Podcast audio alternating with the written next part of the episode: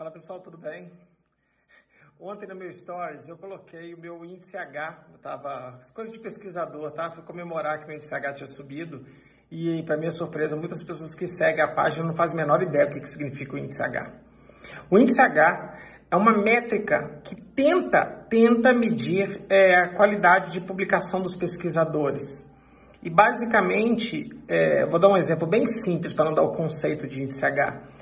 Se uma pessoa tem um índice H de 10, significa que ele tem pelo menos 10 artigos com 10 citações em cada um desses artigos, tá? Então, o cara às vezes tem 100 artigos, mas desses 100, ele tem 10 com pelo menos 10. Então, por exemplo, ontem eu bati 36, significa que eu tenho 36 artigos com pelo menos 36 citações em cada um, tá?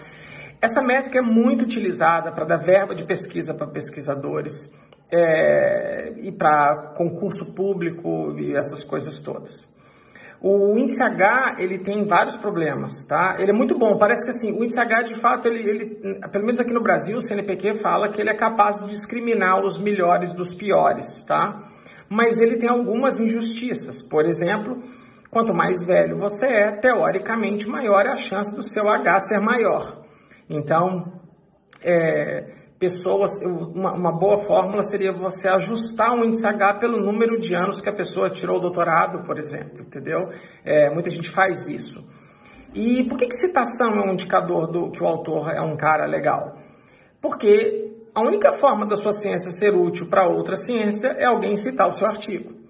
E o índice H também pode ser manipulado. Por exemplo, o autor cita ele mesmo em outros artigos dele. Por isso, tem jeito de você calcular o índice H subtraindo as autocitações.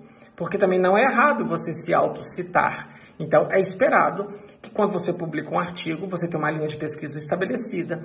É esperado que você tenha cerca de 20 a 30% de autocitação, porque as suas pesquisas anteriores geraram as futuras e assim por diante.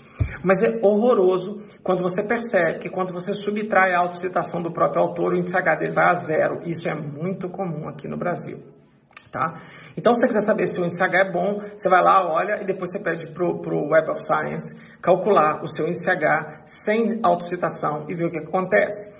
Se o seu H cair cerca de 20 a 30%, você está dentro da normalidade, até esperado. Se não cair nada, está errado também, significa que você não, não, não tem uma linha de pesquisa clara. É, e se ele desaparece, você é um picaretinha, tá? Então tem que tomar muito cuidado com isso. O último caso é, por exemplo, às vezes o índice H depende do número de papers que você tem. Então, por exemplo, uma pessoa, tem até isso explicado na Wikipedia, uma pessoa tem dois, dois papers. Um tem uma citação e um é um paper na Nature que tem 238 citações. Seu H é igual a 1, porque você tem apenas um artigo com uma citação é, e acabou, você não tem outra coisa. Porque para ter um H de 2 você tem que ter pelo menos dois artigos com duas citações.